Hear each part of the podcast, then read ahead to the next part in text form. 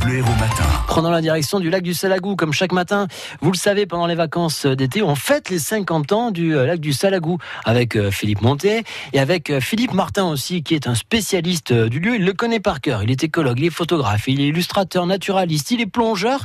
Alors bien sûr, le lac du Salagou, mais ses alentours aussi. Philippe, vous avez à vos côtés, pour en savoir plus, le spécialiste donc je vais vous demander, Philippe Martin, de nous faire une espèce d'inventaire historique de tout ce qu'on peut trouver dans les villages, 12 villages autour du lac du Salagou. Alors on n'est pas sorti de l'auberge, hein, puisque on a le temps.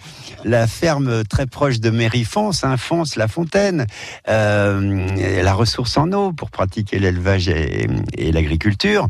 Et cette chapelle, qui n'était qu'un vil tas de pierres euh, au début des années 70, a été élue au plan national le Grand Prix de chef-d'œuvre en péril. Hein, c'était une émission sur France 2 à l'époque qui existait à peine.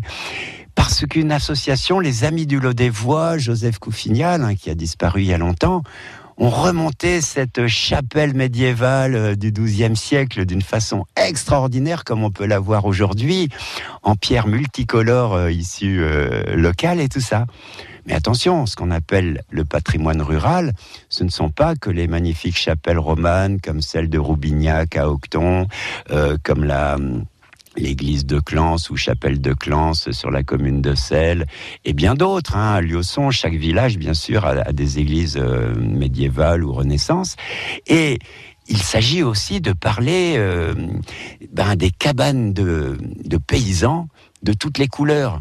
Et sur le plateau euh, de l'Auvergne, donc les plateaux volcaniques, ou le plateau de Toucou à Octon, euh, celui-là entre euh, Lacoste et le plateau de Germane, on a des centaines de cabanes de pierres qui tiennent sans assemblage, sans mortier, et qui font une originalité extraordinaire. Mais toutes elles étaient en train de, s'écrouler au fil des siècles.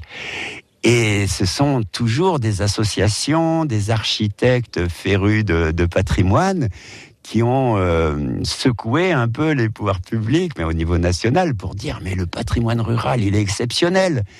Et l'aqueduc et son éolienne en fonte du 19e siècle sur les, rives d'Octon, qui se trouvent donc à la tête du lac, hein, parce que la queue c'est le barrage, hein, c'est beaucoup plus beau la tête euh, que la queue en général.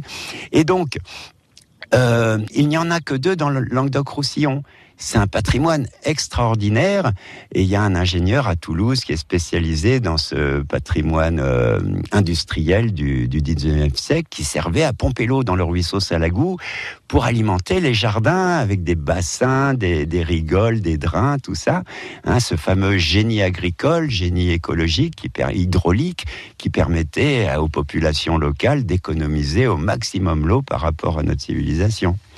On reviendra sur les amoureux du Salagou, illustre ou totalement inconnu pour les passionnés aussi, euh, qui ont permis euh, à ce paysage de, subsister, d'être encore ici euh, au cœur du département de l'Hérault. Merci à Philippe Martin. On revient très vite à vos côtés sur France Bleu Hérault. C'est vrai que c'est un très bel endroit. C'est un message pour tous ceux qui sont de passage dans la région. Vous venez d'arriver dans le département de l'Hérault. Certes, c'est vrai, il y a la mer, il y a Montpellier, il y a Béziers, il y a Lunel, il y a la Fête, il y a les abrivados, il y a tout ce que vous voulez. Mais le lac du Salagou, hein, rendez-vous tranquille au bord du lac. C'est plutôt sympa. On vous conseille d'y aller. vous pouvez retrouver ces 50 ans du Salagou et ce rendez-vous avec euh, Philippe Monté et Philippe Martin en allant sur notre site internet francebleu.fr.